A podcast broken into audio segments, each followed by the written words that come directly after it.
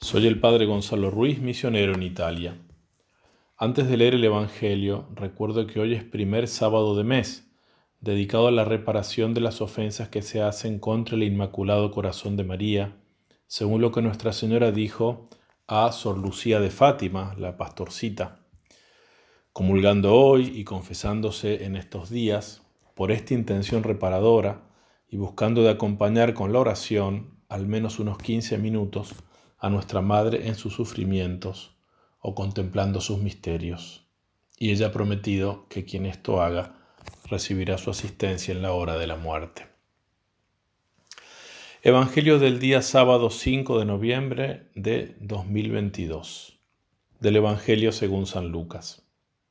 En aquel tiempo dijo Jesús, Yo os digo, haceos amigos con el dinero injusto, para que cuando llegue a faltar reciban en las eternas moradas. El que es fiel en lo mínimo lo es también en lo mucho, y el que es injusto en lo mínimo también lo será en lo mucho. Si pues no fuisteis fieles en el dinero injusto, ¿quién os confiará lo verdadero? Y si no fuisteis fieles con lo ajeno, ¿quién os dará lo vuestro? Ningún criado puede servir a dos señores porque aborrecerá uno y amará al otro, o bien se entregará a uno y despreciará al otro. No podéis servir a Dios y al dinero. Estaban oyendo todas estas cosas los fariseos que eran amigos del dinero y se burlaban de él.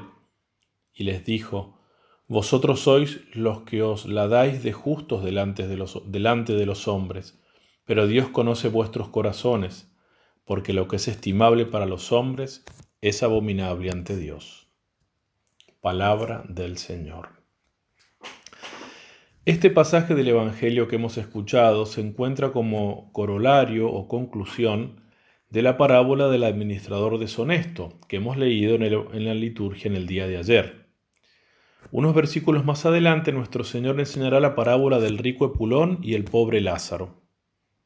Por tanto, el tema de toda esta sección del Evangelio de Lucas es el buen uso de la riqueza, de los bienes temporales, en orden a ganar la eternidad, como se ve en la distinta suerte que corrieron el rico Epulón, que fue al infierno, y el pobre Lázaro, que se salvó. No se trata de las riquezas en sí mismas, sino del uso que se haga de ellas. El rico no se condenó por ser rico. Hay muchos ejemplos, de hecho, de ricos que son santos, sino porque se daba una gran vida y no era capaz ni siquiera de socorrer al pobre que mendigaba en la puerta de su casa. En la parábola del administrador deshonesto, este hombre comete una estafa al perdonar parte de la deuda que otros tenían con su jefe. Perdonaba deudas que no eran de él, pensando que de esta manera los beneficiados podrían luego recibirlo en sus casas una vez que él se quedase sin trabajo. Así, administraba de manera deshonesta haciendo una inversión para el futuro. Y luego viene el texto del Evangelio que hemos escuchado. Yo os digo, haceos amigos con el dinero injusto para que cuando llegue a faltar os reciban en las eternas moradas. El que es fiel en lo mínimo lo es también en lo mucho, y el que es injusto en lo mínimo también lo es en lo mucho. Si pues no fuisteis fieles en el dinero injusto, ¿quién os confiará lo verdadero? Y si no fuisteis fieles con lo ajeno, ¿quién os dará lo vuestro? El Señor, como, como aparece claro del texto, habla de riqueza injusta. Esta expresión es un poco curiosa. En griego la palabra es mamona tes adiquías. Esa palabra mamona es una palabra aramea y en esa frase, mamona de injusticia, riqueza de injusticia, indica en la literatura hebrea del tiempo de Jesús las riquezas adquiridas deshonestamente, es decir, bienes que son deshonestos o porque se adquirieron mal, o porque se usan mal, o porque se destinarán a un uso malo en el futuro. Pero también la palabra mamona, mamona injusta, puede significar como una personificación del dinero, como un endiosamiento del dinero al cual el hombre sirve y dedica sus afanes. Y de este afán por el dinero como enseña San Pablo, se siguen después muchos males. Dice San Pablo, la codicia del dinero es la raíz de todos los males. Es la raíz de todos los males. Además, esta palabra, mamona, puede significar también simplemente los bienes materiales temporales, tanto el dinero como otros bienes, honor, fama, cargos que ocupamos, oficios, etc. Son todas cosas que tenemos en esta vida, pero que las tenemos en administración, porque enseña la escritura, del Señor es la tierra y todo lo que hay en ella. Todo es de Él. El hombre pasa y por eso de todos los bienes materiales seremos despojados en la muerte. Los tenemos solamente en administración. De hecho, el Señor dice en el Evangelio que hemos leído que esos bienes algún día no faltarán y los llama además ajenos. Si no fuisteis fieles en lo ajeno, ¿quién os dará lo vuestro? Al llamarlo así son bienes ajenos a nosotros, indica que los bienes materiales los tenemos solo en uso que no son nuestros para siempre. También Jesús los llama lo mínimo. El que es fiel en lo mínimo lo es también en lo mucho. Porque valen muy poco, su valor es meramente relativo en orden a hacer el bien y a ganar el cielo, la eternidad. Aún la más grande riqueza es nada comparada con los bienes eternos. Por eso nuestro Señor dirá en otro lugar, ¿de qué le vale al hombre ganar todo el mundo si después pierde su alma? Así que tenemos que en este Evangelio el Señor llama a los bienes materiales dinero injusto, algo que nos es ajeno, algo que es mínimo, de ínfimo valor. A su vez, estos términos tienen sus opuestos en el texto que hemos leído.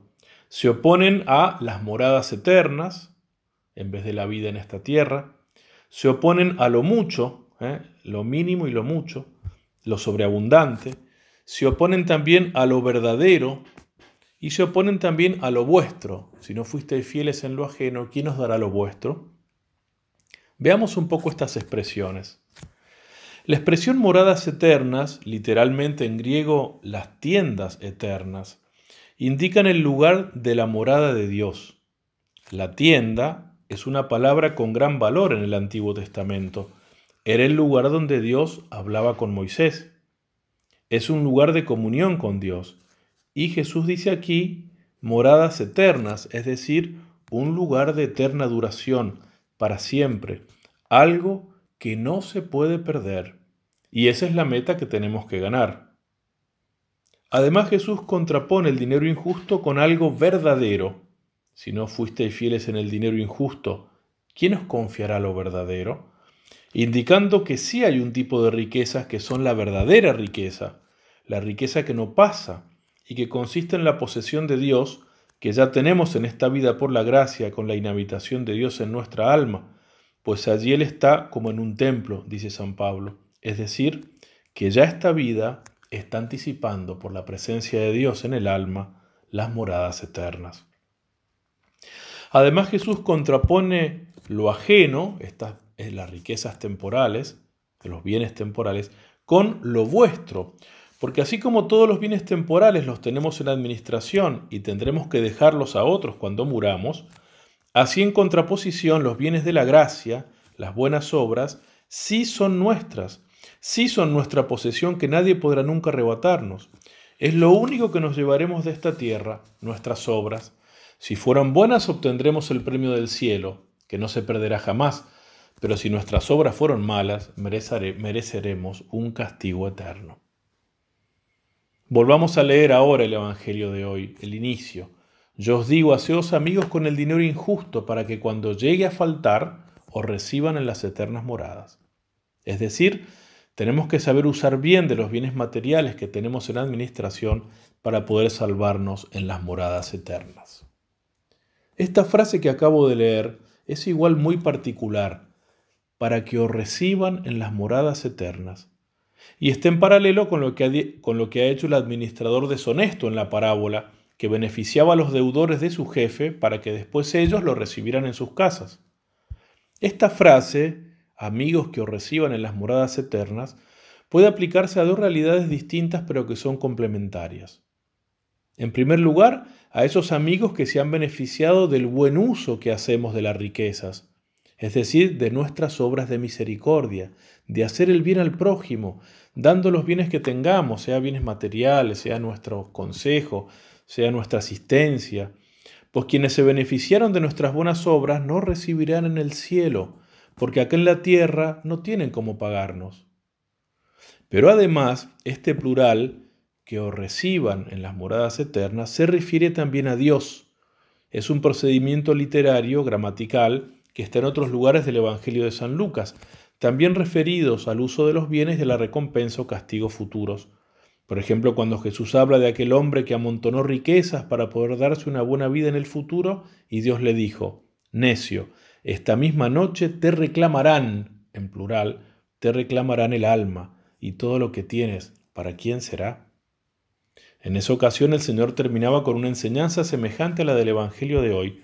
Así es el que atesora riquezas para sí y no se enriquece en orden a Dios el que busca solamente los horizontes de esta pobre vida terrenal.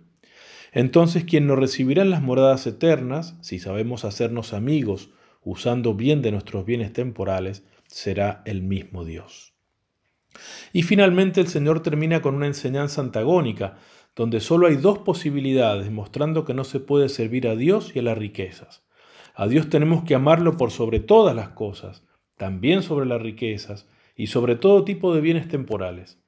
De manera que tenemos que ser realmente pobres de espíritu, desapegados de todo lo que no es Dios para poder ir al reino de los cielos, como dice Jesús en el inicio del Sermón de la Montaña, bienaventurados los pobres de espíritu, porque de ellos es el reino de los cielos. Es por eso que Jesús nos enseñará también, buscad el reino de Dios y su justicia, y todas las demás cosas se darán por añadidura. Haceos bolsas que no se deterioran, un tesoro inagotable en los cielos, donde no llegue el ladrón ni la polilla, porque donde esté vuestro tesoro, allí estará también vuestro corazón.